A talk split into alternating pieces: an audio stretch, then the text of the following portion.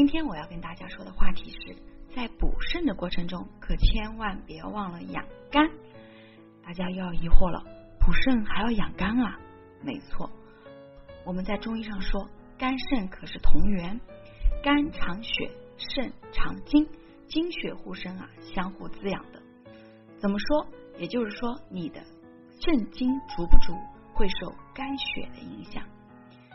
这么说啊，肾呢是妈妈，肝呢就是子女。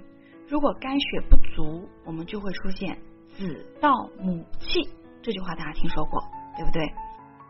我们的肾精就会不断的被透支，直接影响到我们肾的功能。前期可能会腰膝酸软、眼睛发干、手心脚心会发热。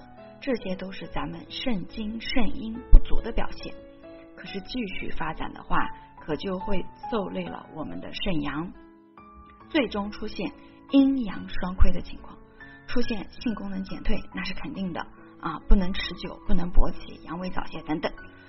所以咱们在补肾的同时，一定要考虑到肝的感受啊。另外一个，我们中医会说，肝主筋，什么是筋？大家第一反应就是。打断着骨头还连着筋呢，没错，咱们男性的海绵体可就是我们说的筋，所以这肝血足，肝气很旺，你的硬度就够，挺得很拔。但是如果说我们的肝血不足，肝气不足，还能挺得起来吗？所以补肝血肝气就很重要。我们给一些患者在调理的过程中，如果发现有明显的肝郁现象，我们就立即会给他使用疏肝理气的中成药一起用。哎，效果会非常的理想。当然了，每个人的体质是不一样的。在这里，我要跟大家说一下，一定要辨证施治。包括咱们在喝专门补肾的乾坤汤的时候，也需要辨证啊，根据自己的情况来进行加减，不能盲目。在这里呢，大家有任何的疑惑呢，也可以啊发我的私信或者加我的微信，我们来给大家做一些指导。好，咱们继续来说如何来养肝。第一。有损肝脏的生活方式一定要改，喝酒、熬夜、大量的吃药、长期吃，还有一个生气、生闷气，这些我们都要改。如果大家在两性生理方面有什么问题，可以添加我们中医馆健康专家陈老师的微信号：二五二六五六三二五，免费咨询。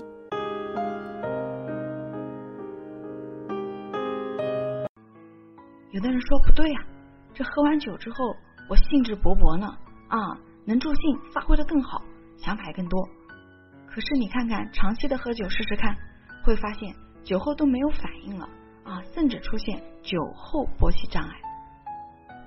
咱们长期喝酒之后啊，会伤肝啊，肠道呢它是不接受酒精的，所以这酒精啊被咱们的肝脏一根管子吸过来，所以肝是很累的。所以长期喝酒的朋友们。会出现什么酒精肝？是不是啊？对肝脏有很大的损伤，肾精被透支，自然就会越来越不行。所以这类朋友我一定要说哦，要先戒酒，我再给你调。还有一些人呢，年纪轻轻，因为不良的饮食习惯和生活习惯，患上了糖尿病，戴上这个帽子之后，药就得不停的吃，吃了几年之后，发现肾功能明显的不行，这就是长期服用药物的一个后果啊，造成了肝损。还有一种就是长期生闷气的，尤其是这个妻子说，嗯，不行，跟你发脾气，对吧？然后你呢也不好说什么，这有什么呢就憋在心里，结果呢越来越生伤肝。所以呢啊，有长期生闷气的咱们的患者朋友啊，可以直接来给我发私信，把我当速冻，千万别憋在心里啊。好，那我们来说一说，除了生活习惯之外，我们吃点什么来养肝护肝呢？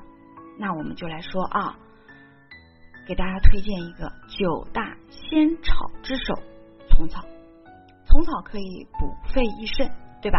咱们肺虚的、咳喘的都会用一点虫草，肾虚的、阳痿的也会用一点虫草，它是阴阳同补的。但是我要跟大家说，它可以抗肝损。来跟大家说一个实验啊，把这个小白鼠分两组，一组呢服用咱们的虫草，一组呢做对照。我们让这个白鼠啊。给它吸入一定的毒气，会通过咱们的呼吸道啊、皮肤的途径进入到咱们的人体，比如说这个正己丸。那么我们正常情况下啊，人接触到之后呢，会出现头痛、头晕、乏力啊这些慢性中毒的一些情况。我们会发现，这些没吃虫草的小白鼠的肝细胞的细胞膜消失了，哎，这个核膜就出现破碎，最后呢啊，就慢慢慢慢受损。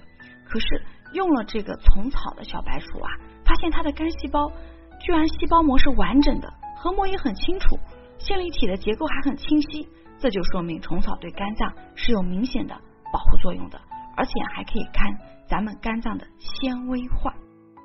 好的，那今天咱们这一期就先讲这么多。科学补肾很重要。今天我们跟大家来分享的就是养肾也得养肝。